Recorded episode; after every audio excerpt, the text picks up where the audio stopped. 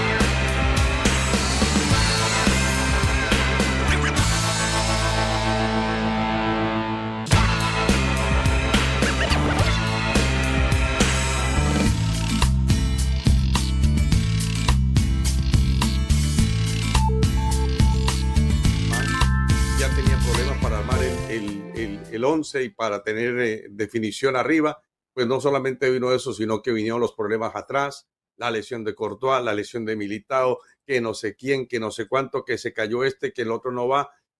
Y a todas estas se las ha tenido que ingeniar eh, Carleto Ancelotti. Pero hay un problema muy serio, muy serio, porque ahora sí no tiene casi que ni defensas, casi que ni defensas. Entonces, ¿cómo va a armar el equipo para el partido contra Girona?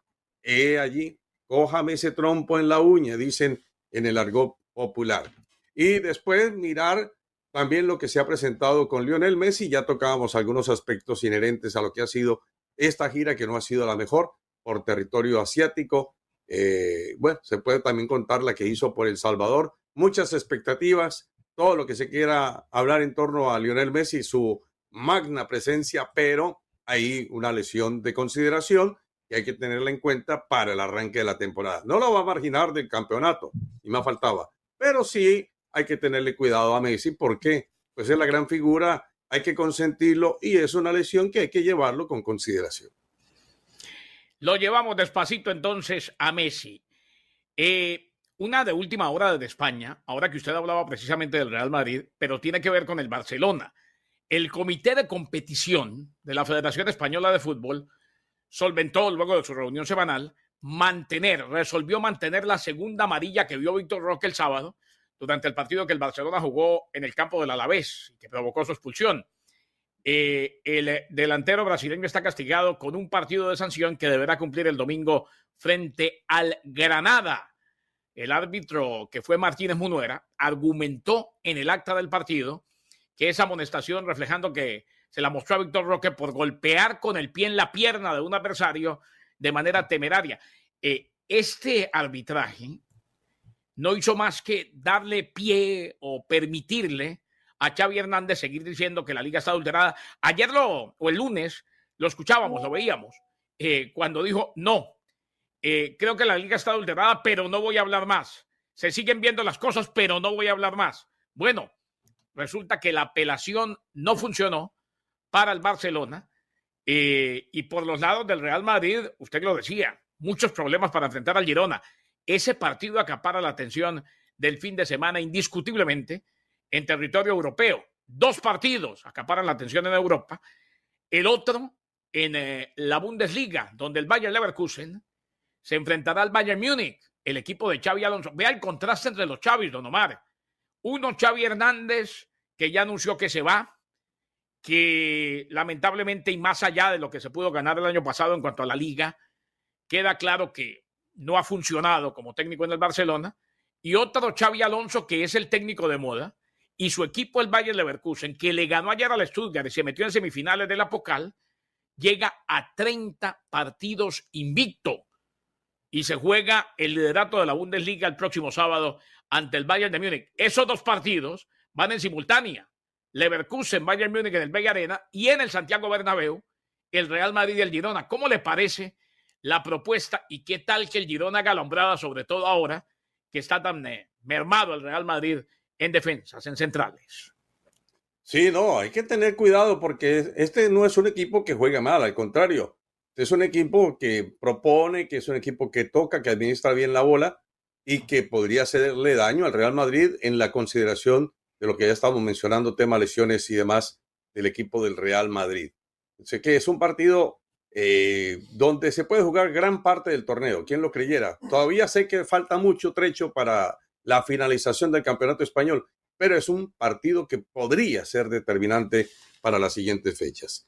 Y la otra que se nos quedaba, don Kenneth, es el tema de las de los nombres que tiene los estadios, algunos escenarios del fútbol mexicano como el Akron y como el BBVA. Me acuerdo, pues usted me decía que era Antonio Toñito Valle. Eh, eh, Toño Valle que quiso, quiso, decir, quiso decir BBVA. Usted tiene razón en su momento. Un abrazo a Toño. Sí. Casi se suicida, casi le declara la guerra a Mozambique, diciendo BBVA. Sí, sí, sí. Pues esos nombres tienen que desaparecer para el Mundial del 2026. Yo no sé, pero hay una propuesta interesante, lo mencionamos para la primera hora. Ya hay algunos que dicen, por ejemplo, en el caso del estadio de Chivas, que le pongan el nombre de don Jorge Vergara. Estadio Jorge Vergara. para el Mundial. Estadio Jorge Vergara. Lo del Akron es una razón comercial. Lo del BBVA es otra razón comercial. Esas razones comerciales no las admite la FIFA. Entonces tienen que cambiarse obligatoriamente para cuando llegue el momento del momento. Sí, señor. Y el tema de los palcos que mencionábamos, el tema de los palcos de la Azteca que ya se reunieron, los palcos los compraron por allá en el Mundial del 86 para toda la vida, don Omar. Pero resulta, sucede y acontece que ese toda la vida ya no incluye el Mundial FIFA. Y entonces lo que pagaron, ¿qué? Problema, eh, el que tienen, claro, viene el Mundial y en el Mundial pues prácticamente se le permite todo a la FIFA donde quiera que vaya. ¿Quién lo creyera? Y ya lo decimos con naturalidad. Mundial de 104 partidos. Mi estimada viva voz del fútbol. Mundial de 48 equipos. Ay, ay, ay. Y la gente lo va a consumir. Y si lo hacen de 300, empiezan a consumir también. Y si lo hacen de 500 también. Y las nuevas generaciones, pues, no van a conocer nada diferente pero nosotros venimos viendo mundiales desde que eran 16 equipos. Sí. Cada vez más difícil estar allí in situ para cada uno de estos partidos. Antes era un poquito más fácil, ¿no? De pronto en Qatar. de pronto en Qatar, por la ubicación geográfica de los escenarios, lo corto, lo estrecho de, de la geografía catarí, pero en un país como Estados Unidos, en un país como México, en un país como Canadá, imagínense, son tres países organizando este torneo para cubrir todo el mundial. No, muy complicado. Muy no, muy complejo. En todo caso, yo lo espero en el 2026 aquí en los estudios del noreste y nos vamos a Filadelfia, nos vamos a Boston, nos vamos a Nueva York y después eh, descansamos un rato, vemos lo que podemos en televisión y partimos hacia la final. Seremos los primeros en llegar y los últimos en irnos, como debe ser. Señores, Vergüenza del América de México. Perdió ante el Estelí, champion de la CONCACAF. ¿Qué dijo el técnico Jardín? Nos metemos en tema. Omar narró muchas veces al Estelí. A nivel de Nicaragua es un grande del fútbol, pero no es rival para la América. Vergonzoso. ¿Usted qué opina? Volvemos.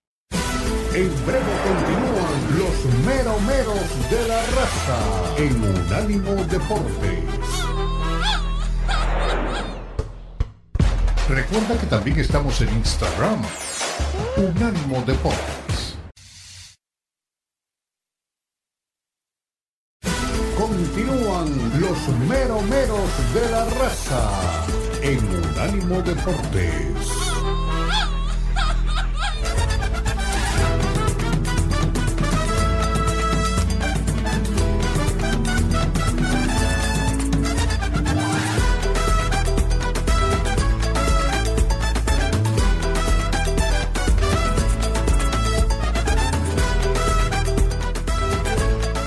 Unánimo Deportes, aquí estamos en los meros meros de la raza. Decir, mi estimado Omar, que, hombre, nuestro poeta de poetas, Leo Vega, estará regresando en un par de semanas. Aquí estaremos, mientras tanto, junto al gran Omar Orlando Salazar en Unánimo Deportes. A todos un abrazo, a todos un feliz día. Vale la pena escuchar, para meternos en tema, al técnico del América mm, a ver lo que dijo Jardín después de lo que fue la victoria del Real Estelí. Vergonzosa, no es rival para la América. ¿Cómo reaccionó el técnico después del partido en conferencia de prensa? Decir que perdió 2 a 1, que aquí todavía cuenta el gol de visitante y que con ese gol de visitante, eh, inclusive sin él, tiene todo para remontar en condición eh, de local en el de vuelta. El Estelí, sin embargo, se lleva un triunfo histórico, más allá de que muy seguramente el América clasificará la siguiente fase y quedará siendo una anécdota, pero para ellos es un logro muy grande y sí es un batacazo que se da en la Champions de la CONCACAF. El técnico del América, el técnico Jardín. Una palabra de optimismo, hay más 90 minutos a jugar en nuestra casa, hay que parabenizar al rival, hicieron un gran partido, eh, no es un partido simple, es difícil, una cancha bastante distinta a la que estamos acostumbrados, pero no es excusa. El, para mí el rival nos superó hoy, mucho más contundente con las chances que tuve, fallamos algunas importantes, pero bien, hay más 90 minutos a jugar y hay que enfocar en esto. Eh, buenas noches, profesor Marlon Mancilla para el Balón al 10. Eh, en México, generalmente el periodismo, eh, la afición, inclusive dirigentes del deporte, exjugadores llaman a los partidos en Centroamérica moleros. ¿Cuál es la reflexión del profesor Jordain en la noche de hoy con el partido que perdió América con un presupuesto superior al del Real Estelí? Ok, tú lo cortas, ¿no? No, es, el fútbol es, es partido a partido, cada partido es una historia, hay que siempre probar durante tus 90 minutos que, que, que, bien, qué nivel tú estás, eh, y es un tema de no solo calidad, es, muchas cosas, concentración, el foco, la forma, la estrategia, capacidad de adaptación a cada juego, a cada cancha, a cada, a cada estilo de partido. Y bien, y hoy, la verdad, fomos superados, porque el fútbol al final es contundencia y, y con, con, las chances que tú tienes, te tiene que meter. Y el rival nisto fue, fue superior, eh, produjo menos y las metió. Y producimos, pero no metemos. Pero el gol que hicimos es un gol importante porque nos, nos disminuye la ventaja, nos aproxima un poco eh, lo que tenemos que hacer en el partido de regreso y respetar mucho el rival. Miramos, analizamos trabajamos el partido como trabajamos todos los partidos y ya identificamos en el rival que era un partido duro, un partido difícil. Yo hablé ayer sobre esto. Eh, un, un, equipo muy intenso, un equipo muy competitivo, muy bien trabajado. Están de parabéns por la partida que hicieron. Pero bien, hay más 90 minutos y ahora hay que, que, que la mejor versión de América tiene que estar en la cancha en este partido de regreso. yo soy, yo soy de los que no creo que el América pecó de soberbia poniendo a su equipo alterno, si se quiere, eh, me parece que cualquier equipo del América debe competir de tú a tú y ganarle, ni siquiera empatarle, al Estelí de Nicaragua. Pero no se le quita mérito al Estelí. Eh, hablábamos con Omar en la primera hora. Es un equipo en el área reconocido, no es de lo grande de Centroamérica, ni mucho menos, porque Nicaragua tampoco es un país futbolero, pero ha venido mejorando y Estelí es uno de los que ha llevado un proceso serio a lo largo de los últimos años. Lo cierto es que los 104 millones de dólares que vale la América y el dato de Transfer Market no pudieron con un equipo que cuesta 30 veces menos. El Real Estelí fue el David para Goliath y una América que cometió errores y hay algo que ha venido pasando ser una constante, Omar. Lo de Emilio Lara, ayer falló en dos ocasiones, eh, las dos capitalizadas por el equipo nicaragüense, y cuando trató o cuando le metió la mano al partido Jardín, metiendo jugadores, poniendo jugadores en la cancha del primer equipo, pues se terminó acercando y obteniendo el gol de visitante, que es fundamental. Eh, me parece bien amoblado, si se quiere, en el tejado, en la cabeza. Jardín, o sea, no hay más sino lo que se dio. Felicidades al Estelí. Y ahora, pues el gol de visitante decora el resultado y aviva la esperanza del América. No hay mucho más, ¿no? Sin lugar a dudas. Y estamos completamente seguros que América le pasará por encima y seguramente que por goleada al Real Estelí en el campo del Azteca. Pero no hay derecho a que América en este partido de ida haya jugado tan mal, haya sido de tantos errores y particularmente en algunas individualidades como el que usted cita de Lara, que ya parece se vuelve repetitivo, porque en el compromiso anterior contra Rayados de Monterrey también tuvo errores. Entonces, eh, los errores se van apropiando de él y lo van poniendo nervioso eh, de cara a cada compromiso. Tanto es así que hoy la afición del América clama por de nuevo la presencia de Miguel Layún. Vuelve Layún, vuelve Layún. Eso es lo que dice el hincha del América. ¿Cómo dice, dice, dice, el hincha de la América? Vuelve la Jun, vuelve la Jun. Mire, usted hablaba del valor en transfer market de el América y el Real Estelí. El dato exacto, ¿sabe cuánto vale el Real Estelí? Acabo de verlo. Transfer market que es, digamos, la consultora de todas las transferencias y de los valores de los equipos para que la gente se dé una idea, es la más seria que uno consulta regularmente. Vale cualquier dato, Omar, cualquier dato que se dé de los equipos en cuanto a cuánto valen, viene de Transfer Market, de donde lo está citando. 3 millones de dólares vale el equipo de Real Estelí. Un jugador del Real Estelí, lo máximo que cobra son 800 dólares al mes. 800 dólares al mes lo que cobra. estamos hablando de, de, la estrella, ¿no? Sí, sí, sí, sí, sí. Bueno, ¿cuánto cobra Quiñones en la América? ¿Cuánto cobra eh, eh, Diego Valdés en la América? ¿No? ¿Cuánto cobrarán? Hace rato, hace rato pasaron por ahí. Entonces no hay, no hay punto de comparación.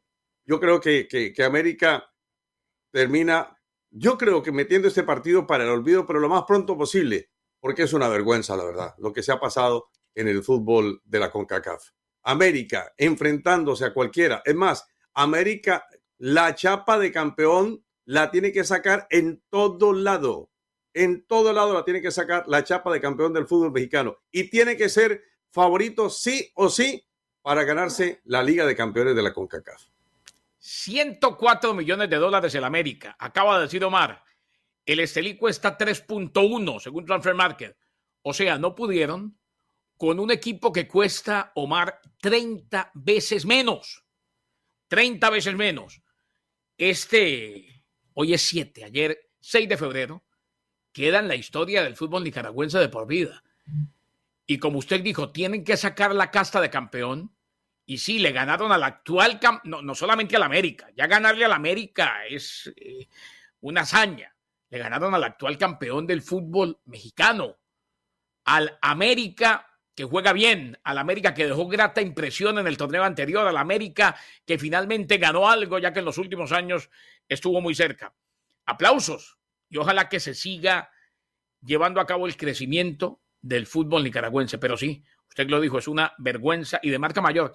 El lunes, ah, eh, Omar, nos reprendía un oyente, ¿se acuerda? O me reprendía, no nos reprendía, me reprendía un oyente.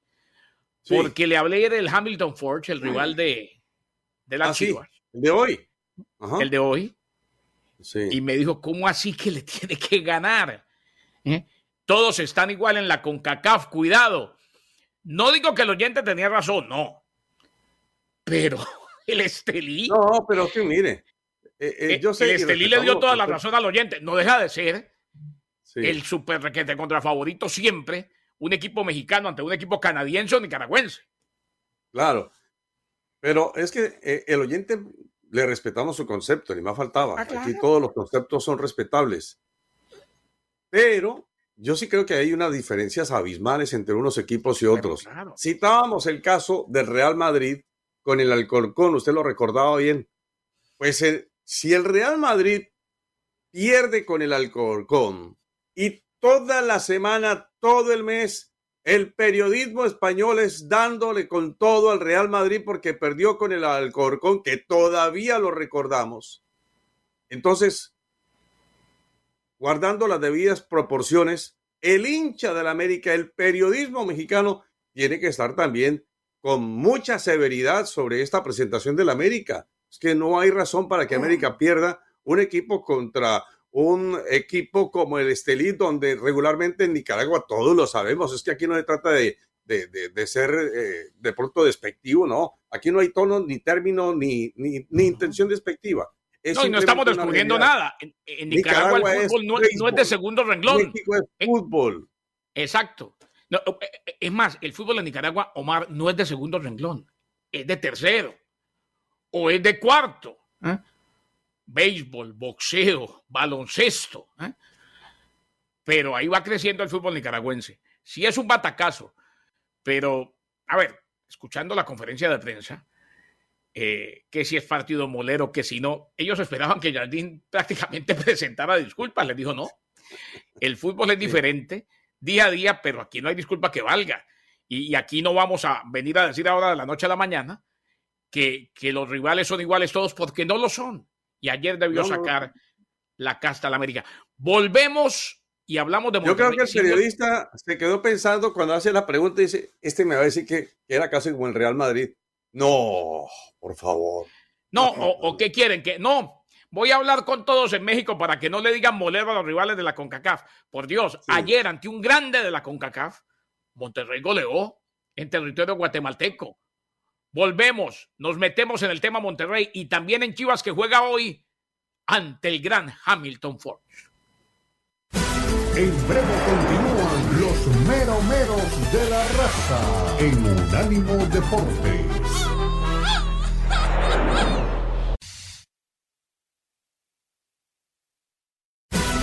Continúan los meromeros de la raza en Unánimo Deportes.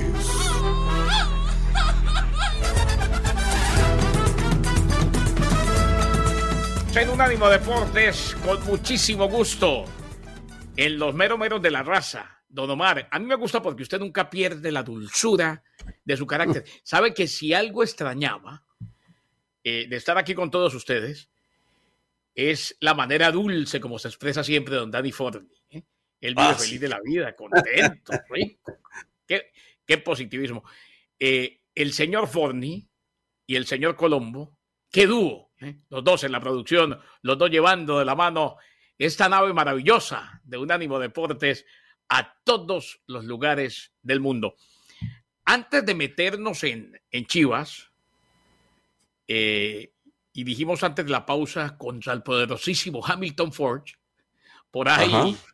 de acá al viernes, otra vez venimos a hablar, porque esta noche juegan, eh, otra vez venimos a hablar de, de un batacazo, pero eh, ¿Será? hay que hablar, no podemos dejar en el tintero dos cosas. El tema de los Rayados de Monterrey, el equipo del Tan Ortiz, que fue y goleó a comunicaciones y prácticamente ya cerró la serie. O sea, eh, uno esperaba de pronto más rival de parte de un equipo como Comunicaciones. Esto fue en el Mateo Flores.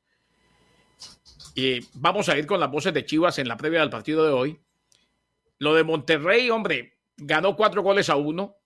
Eso prácticamente se acabó. En cuanto a que va a ser muy complicado y sería noticia hasta en canales de información general donde Comunicaciones vaya a Monterrey elimina al Monterrey después de perder en casa 4-1. Pero sí da tristeza, es lamentable. No sé si vio las imágenes, Omar. Eh, la pelea, las agresiones entre hinchas de los dos equipos antes del partido, eh, rostros ensangrentados, tuvo que intervenir la policía, se tiraban objetos. Son las cosas que, hombre, yo creo que uno ya, uno ya suena como disco rayado, que no podemos seguir teniendo en el fútbol ni en ningún espectáculo. Qué tristeza, qué grima. Sí, absolutamente. Hay una cosa clara, Kenneth, para no ponerle tanto misterios al asunto. Y con eso no quiero ahondar más la herida, pero creo que es una realidad. Para los centroamericanos, y hablo de guatemaltecos, hondureños, salvadoreños, hay un escosor enorme cuando va un equipo del fútbol mexicano a visitarles. Y eso arrastra muchísimas cosas, unos sentimientos, una pasión que finalmente terminan desbordándose y presentándose en lo que hemos visto en este estadio, donde hay agresiones para un lado y para el otro.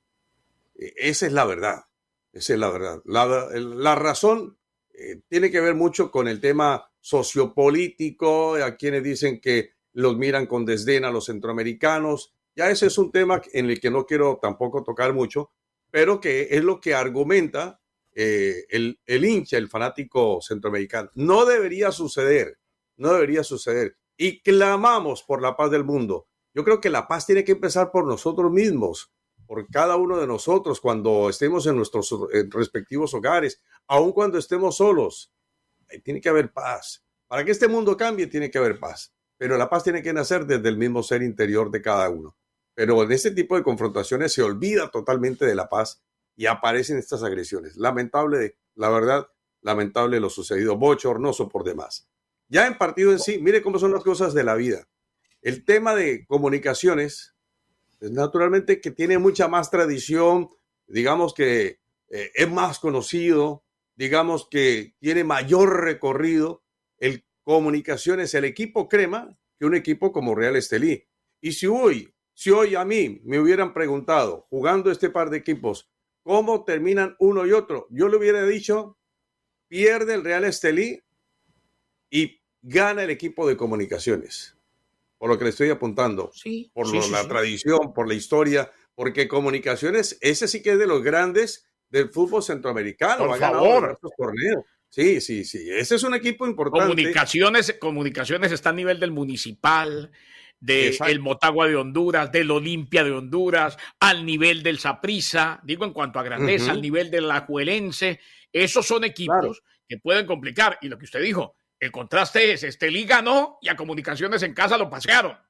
y a comunicaciones lo golearon. Entonces, eh, allí sí hay una, una, una, una diferencia, pero hay algo en favor de Rayados de Monterrey, que no lo tuvo América. Y es que sabe, es consciente de las charreteras que tiene el equipo, de la nómina, porque si, si hablamos de nómina, de costo de nómina, esta es la más costosa del fútbol, no solamente de América del Norte, sino de América del Sur. La nómina de Monterrey es la que más vale Sí. en toda América. Entonces, cuando usted tiene un equipo de eso, los jugadores que están ahí en la cancha tienen que hacer valer esa razón, ese valor comercial y decir, bueno, nosotros aquí está bien, somos visitantes, pero tenemos que ir al frente y a pasarle por encima a un equipo que sí tiene, digamos, cierto nivel y cierta categoría dentro de lo que es el ámbito local. Entonces, me parece que termina haciendo bien las cosas rayados de Monterrey. Y un equipo que esta noche tiene que hacer respetar su jerarquía son las Está Chivas Rayadas de Guadalajara. Sí, Ahí está Florentino, no me diga. sí está llamando Florentino. Ahorita hablamos con él porque la novela que tiene. Uno que tiene que hacer respetar su jerarquía son las chivas que vienen de dos victorias de manera consecutiva y que juegan ante el Hamilton Forge. ¿Qué dice el técnico? ¿Qué dice el argentino que hasta ahora anda bien y se ha visto la diferencia? Fernando Gaco. está a disposición.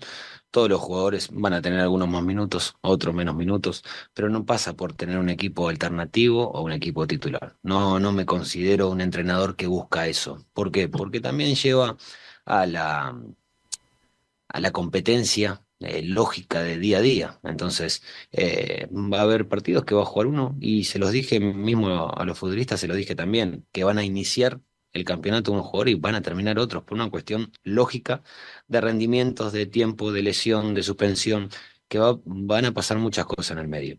Eh, sí le di descanso a, a cuatro jugadores, ¿por qué? Porque venían teniendo la mayor carrera de minutos y creía que era, mm, era el momento donde tenían que parar. Eh, ¿por qué? Porque necesito tenerlo a todos sanos para después determinar quién está para jugar cada partido.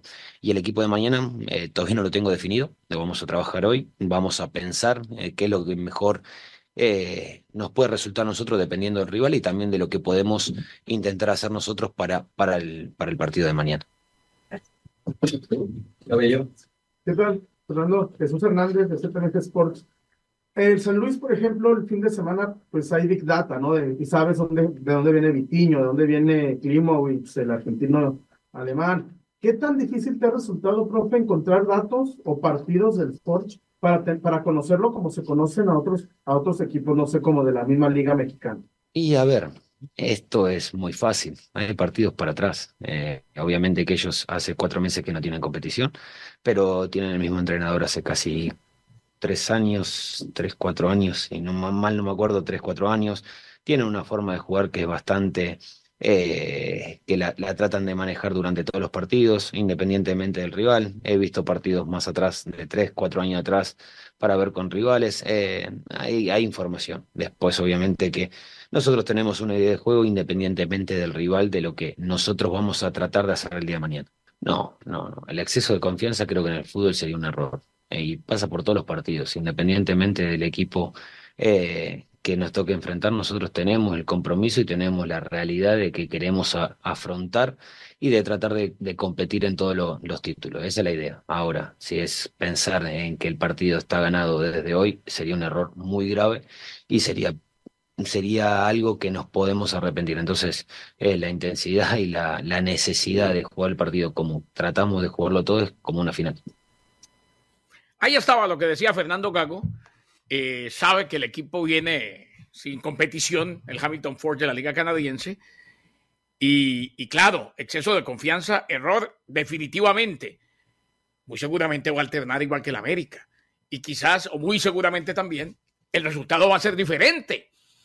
Porque no se le puede pedir que saque el 11 de gala en partidos como estos, apenas iniciando la Champions de la CONCACAF y contra un rival como el Hamilton Ford. O sea, si hoy ganara el Forge en condición de local sería una sorpresa del mismo tamaño que la del Estelí ante el América, inclusive más. Mm.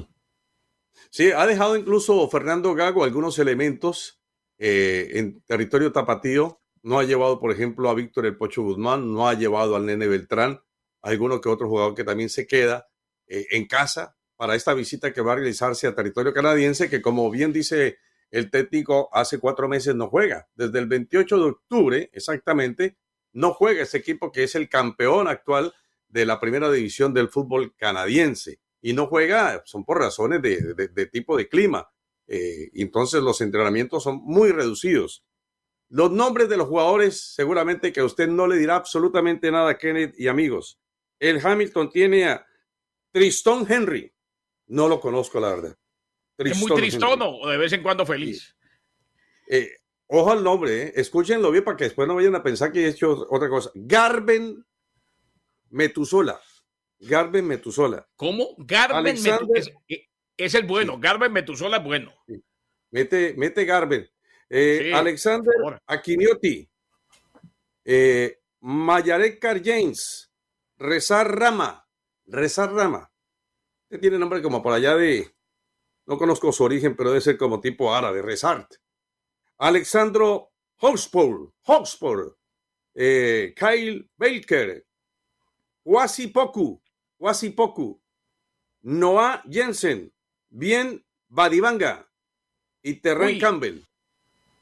Imagínense ustedes estos nombres. No me dicen absolutamente nada, y lo digo con respeto. A lo mejor terminan siendo grandes figuras, pero ah, dentro del plano local, en el ámbito internacional, ni fu ni fa. Ese equipo de Rezar y Badibanga, sí. esta noche quiere sorprender a la Chivas de Guadalajara. A ver qué pasa. Señor, volvemos, porque la gente se comunica también con Unánimo Deportes en los meromeros. Ya vamos a hablar de la novela del Real Madrid. Hay que meterse en el tema Santiago Jiménez.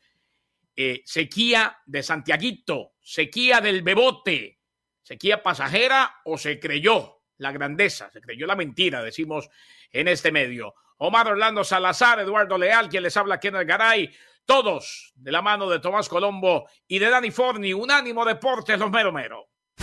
En breve continúan los mero meros de la raza en Unánimo Deportes.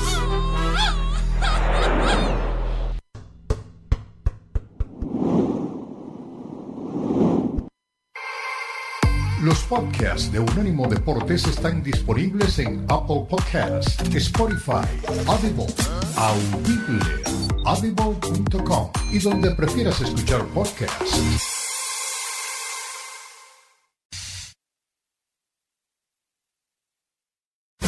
Continúan los meromeros de la raza en Unánimo Deportes.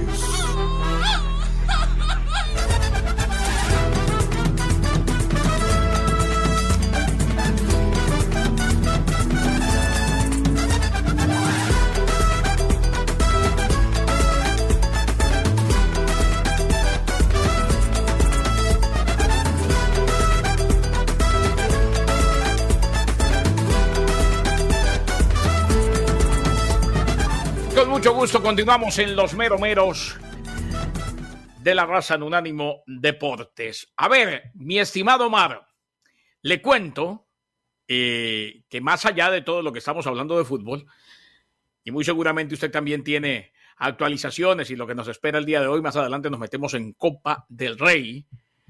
Eh, y el Mallorca que no pasó del empate en condición de local, hoy juega el Atlético de Madrid pero el epicentro en los Estados Unidos del mundo del deporte esta semana, y muy seguramente Cristian Echeverría ha estado dándose un banquete en sin filtro, es Las Vegas, Nevada.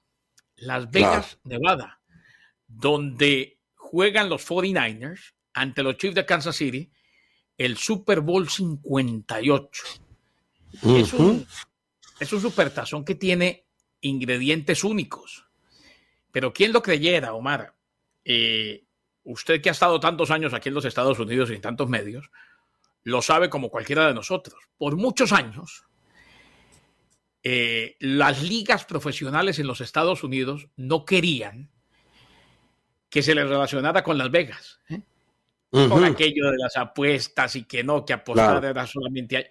Ahora que se abrieron las apuestas, que apuesta todo el mundo, que es legal, llega el Super Bowl a Las Vegas. ¿Cómo pueden cambiar las cosas de la noche a la mañana? Eh, y, quién es el favorito? Hombre, para mí, los Chiefs de Kansas City.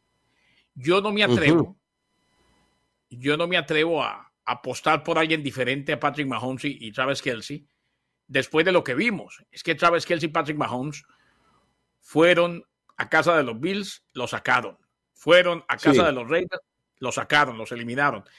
Ese, la ruta más difícil que ha tenido Patrick Mahomes, el quarterback de los Chiefs, para llegar al Super Bowl. Eh, y busca ganar su tercer Super Bowl.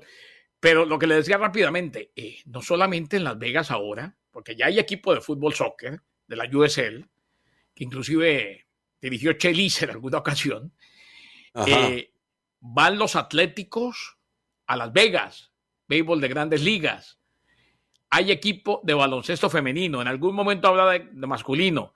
Hay equipo campeón de la NHL, Las Vegas Golden Knights. O sea, solamente faltaba que llegara al Super Bowl y, ese es uno de los ingredientes. El otro, Taylor Swift. Muy seguramente usted, yo, usted no, ni yo tampoco, pero su nieta sí ya empieza a escuchar a Taylor Swift, que ese, ese, la reina, la novia de los Estados Unidos y además la novia de Travis Kelsey, el Tyrant de los Chiefs de Kansas City. El fin de semana, vea lo que es la semana para los colegas de CBS. Tuvieron los Grammys, donde Taylor Swift la rompió.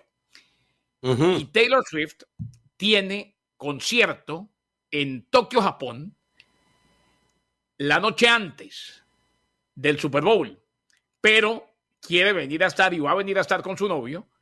Por la diferencia horaria va a llegar sábado en la noche, sábado a medianoche, a Las Vegas. Yo me imagino que va a haber un seguimiento del avión por donde va Taylor Swift, la está esperando Travis Kelsey. En fin, este noviazgo entre estos dos le ha dado a la NFL una maravilla, números, ventas y la llegada a otra generación, a generaciones de, chicos, de adolescentes. Están enloquecidos. En la... A mí me gusta. A mí me gusta que el mundo del espectáculo. le hago una pregunta de, de, alguien que desconoce totalmente el fútbol americano y seguramente como yo debe haber otros tantos que a esta hora están con nosotros. Si yo quiero saber quién es Patrick Mahomes, con quién lo puedo comparar en el fútbol. Hoy con Kylian Mbappé. Ah, mire usted. No, no, no, ese muchacho es un fenómeno. Y Travis Kelsey, el novio de el novio de Taylor Swift, eh, Erling Haaland, por ejemplo. Ah, mira. O sea, pero San Francisco tiene también un muy buen colectivo. Super Bowl 58. Vamos con los oyentes. A ver, ¿Qué nos dice la gente a esta hora en Unánimo Deportes, los meromeros? Muy molesto, mis meromeros. Saludos, buenos días. Ah, oh, saludos de acá de Charleston, Luis Ignacio. Saludos, don Kene, don Omar Orlando. Demasiado molesto con el América, ni la desvelada que me pegué para estar viendo que el América fuera hasta perdiendo y no, no, no, no, no. La verdad yo que soy hincha del América me decepcionó bastante el partido de ayer. Ah, hasta la desvelada que me di no, no, no, no valió. No valió la pena. Bueno, pues que tengan buen día, muchachos. Ahí me saludan al chico medallas y un poco, acá un poco aguitado porque pues somos los encopetados, las águilas del América y para estos ridículos no, no está bien ni que fuera un equipo argentino. Arriba ese ánimo, le dice Omar. No pierda la dulzura de su carácter. Arriba ese ánimo.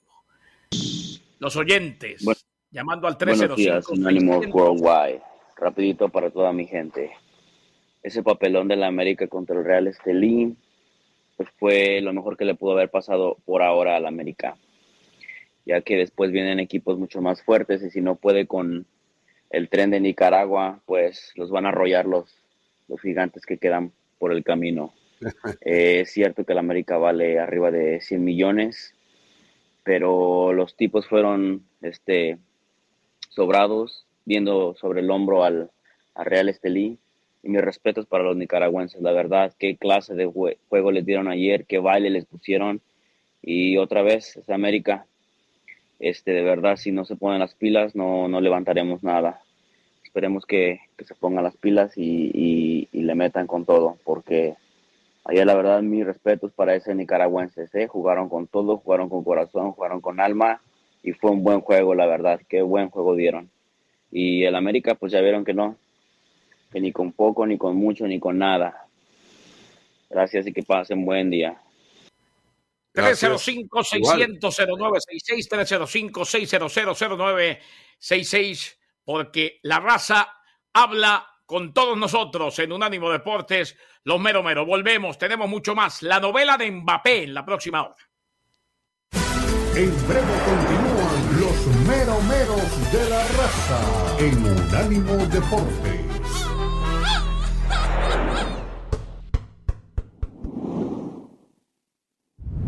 Unánimo Deportes Radio.